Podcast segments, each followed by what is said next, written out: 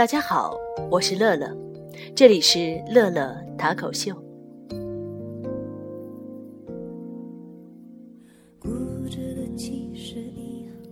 十一点，有点饿，到门外的 Seven Eleven 买东西吃。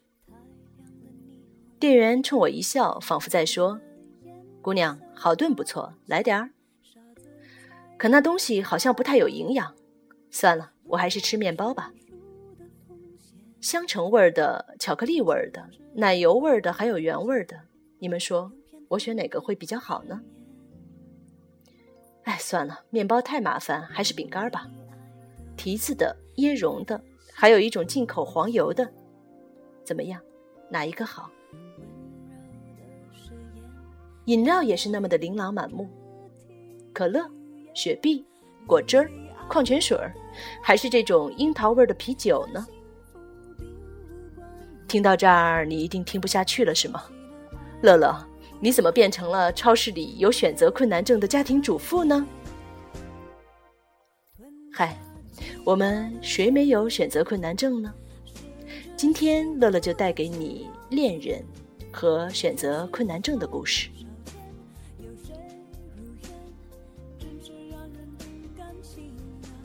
实际上，我们或多或少都有选择困难症。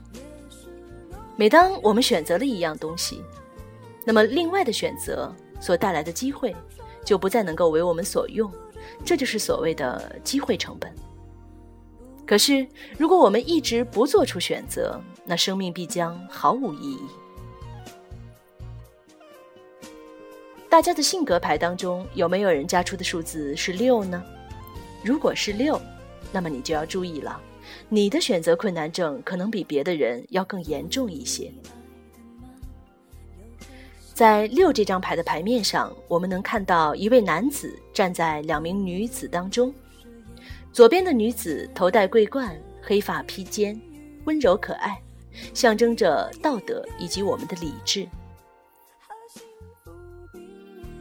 右边的女子身材丰满，非常诱人。金发碧眼，头上的花冠代表着情感和欲望。恋人性格的人始终在理智与情感当中苦苦挣扎。在感情占卜当中呢，恋人性格的人不忍心伤害任何人，真是看着理智也多娇，看着情感也可爱，不能拒绝任何人。我想，所谓情圣。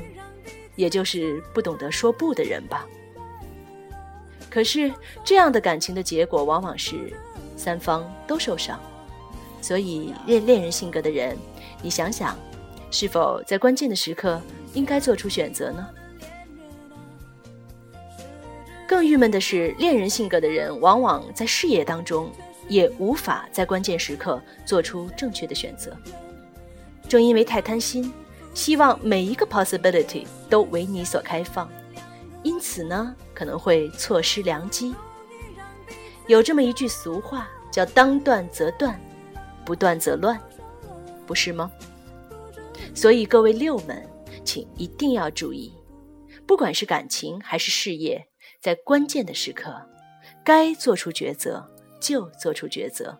这样的话，无论对你还是对其他人来讲，都是有好处的事情。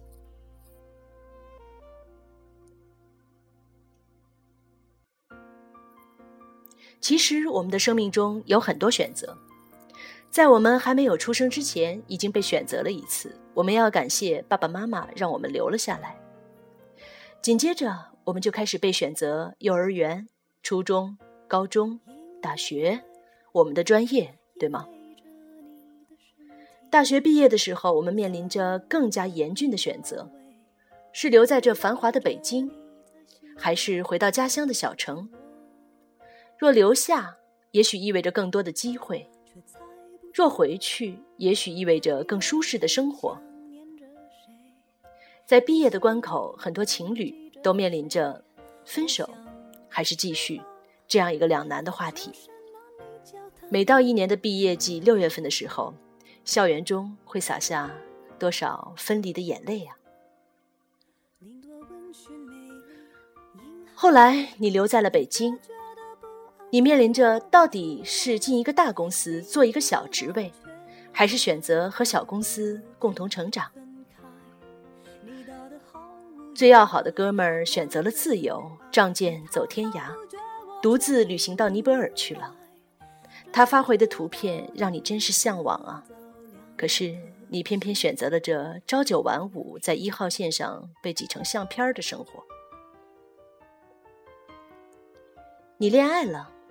小红是那么的可爱，小绿也是那么的可爱，你也不确定到底应该选哪个。你性格中的恋人因素发挥了它的极致作用。好吧，还年轻，就让这恋爱先练着吧。忽然，父母发话了：“你看，那谁家的孩子，孩子都能打酱油了，你还不考虑结婚吗？”于是你又被选择了，你选择了结婚，你选择了办婚礼。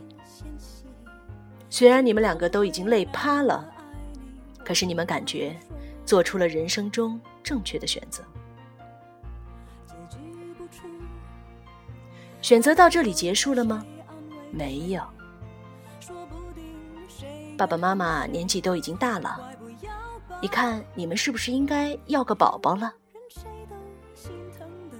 于是你选择了要个宝宝，你看着宝宝长大，替他选择了幼儿园、小学、初中、高中、大学，帮他参考男朋友和女朋友，然后你忽然发现，你的一生都是在被推动着做出这样那样的选择。我们可不可以选择不选择？电影《猜火车》当中，主人公有一段经典的对白：选择生命，选择工作，选择职业，选择家庭，选择可恶的大彩电，选择洗衣机、汽车、DVD，选择健康、低胆固醇和牙医保险，选择按揭，选择朋友，选择套装、便服和行李，选择分期付款和三件套西装。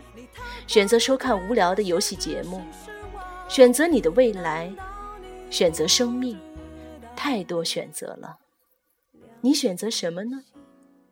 我选择不选择，或者这么说，我选择做出我自己的选择，并且绝不为我的选择而后悔。晚安，五一快乐。本期节目播放完毕，支持本电台，请在荔枝 FM 订阅收听。